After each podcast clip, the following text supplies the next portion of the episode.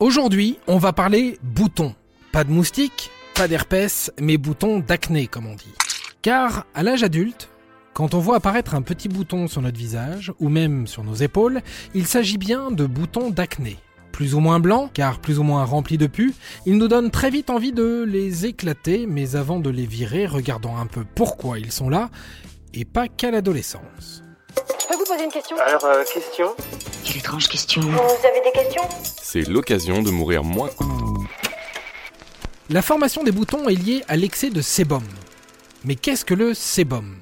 C'est comme un film gras qui recouvre notre peau et la protège. Quand on en a un peu trop, la peau est luisante, et quand on en a peu, la peau est plutôt sèche. Je vous conseille d'hydrater. D'hydrater et de bien faire pénétrer. J'aime quand on m'enduit d'huile. Le sébum est fabriqué par des glandes sébacées. Imaginez que ces glandes ont la forme de gouttes d'eau ou de poire. Le fond de la goutte d'eau est situé dans la couche moyenne de la peau, et le haut de la goutte d'eau atteint la surface de la peau. Le sébum emprunte donc ce canal pour sortir de la glande. Parfois, ces petites glandes s'emballent et se mettent à produire du sébum en trop grande quantité. Elles sont alors pleines à craquer. Le sébum ne peut plus sortir, un bouchon se forme, il finit même par se mélanger aux cellules de la peau morte qui traînent dans un coin.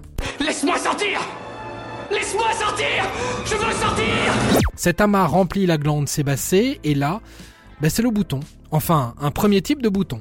À ce moment-là, on parle d'acné rétentionnel. Généralement, ce type d'acné se manifeste par l'apparition de points noirs ou de petits points quasiment invisibles de couleur chair que l'on sent plutôt au toucher.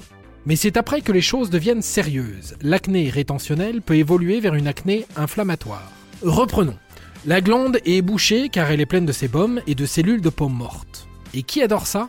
Les bactéries. Naturellement présentes à la surface de notre peau, leur objectif est de nous protéger. Mais là, visiblement, elles s'en fichent. C'est le grand festin. Elles se nourrissent de sébum et de cellules de peau mortes. Que le banquet commence.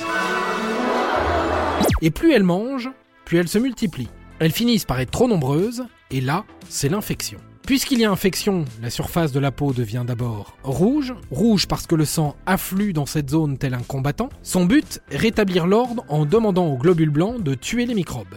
Les globules blancs se mettent donc au travail.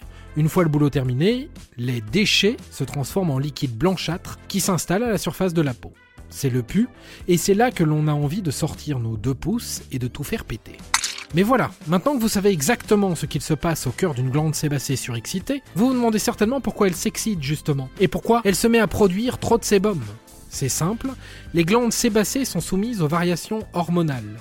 Tout va bien, l'ouragan des hormones en furie s'est calmé. Et puisqu'à l'adolescence, la production d'hormones sexuelles est à son max, les glandes sébacées s'affolent, d'où l'acné, souvent présent à la puberté. Mais ça continue aussi à l'âge adulte, par plus petites touches, notamment chez les femmes, juste avant les règles ou pendant la grossesse, période de fluctuation hormonale.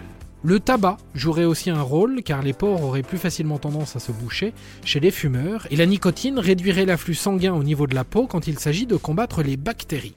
Et voilà, maintenant vous savez tout. Au revoir, messieurs, dames. C'est ça la puissance intellectuelle. Sapristi Attends, avant de partir, j'ai juste un truc à te dire. Viens découvrir notre podcast Sexo, la question Q. Deux minutes pour tout savoir sur la sexualité féminine.